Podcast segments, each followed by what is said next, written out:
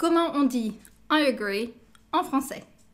En anglais, on a le verbe to agree, mais en français, on n'a pas de verbe similaire. Donc en français, on dit être plus d'accord. Donc c'est je suis d'accord, tu es d'accord, il est d'accord, etc. À l'imparfait, par exemple, j'étais d'accord, au conditionnel, je serais d'accord.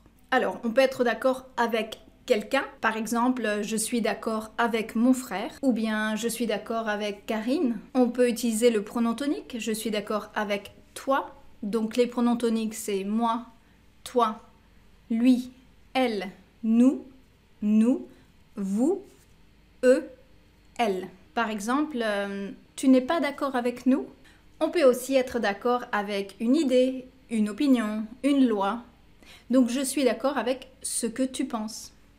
Voilà, c'est tout. Salut